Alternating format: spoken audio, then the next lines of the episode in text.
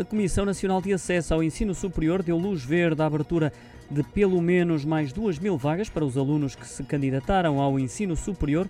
Na primeira fase do concurso de acesso, terminou sexta-feira. De acordo com a notícia avançada pelo público na edição de hoje, estes alunos terão agora três dias em setembro para rever as suas opções de cursos. À semelhança do que sucedeu em 2020, o reforço do contingente de vagas inicialmente disponíveis, cerca de 52.200, volta a ser a medida encontrada pelo governo para responder ao novo recorde de candidatos candidatos ao ensino superior.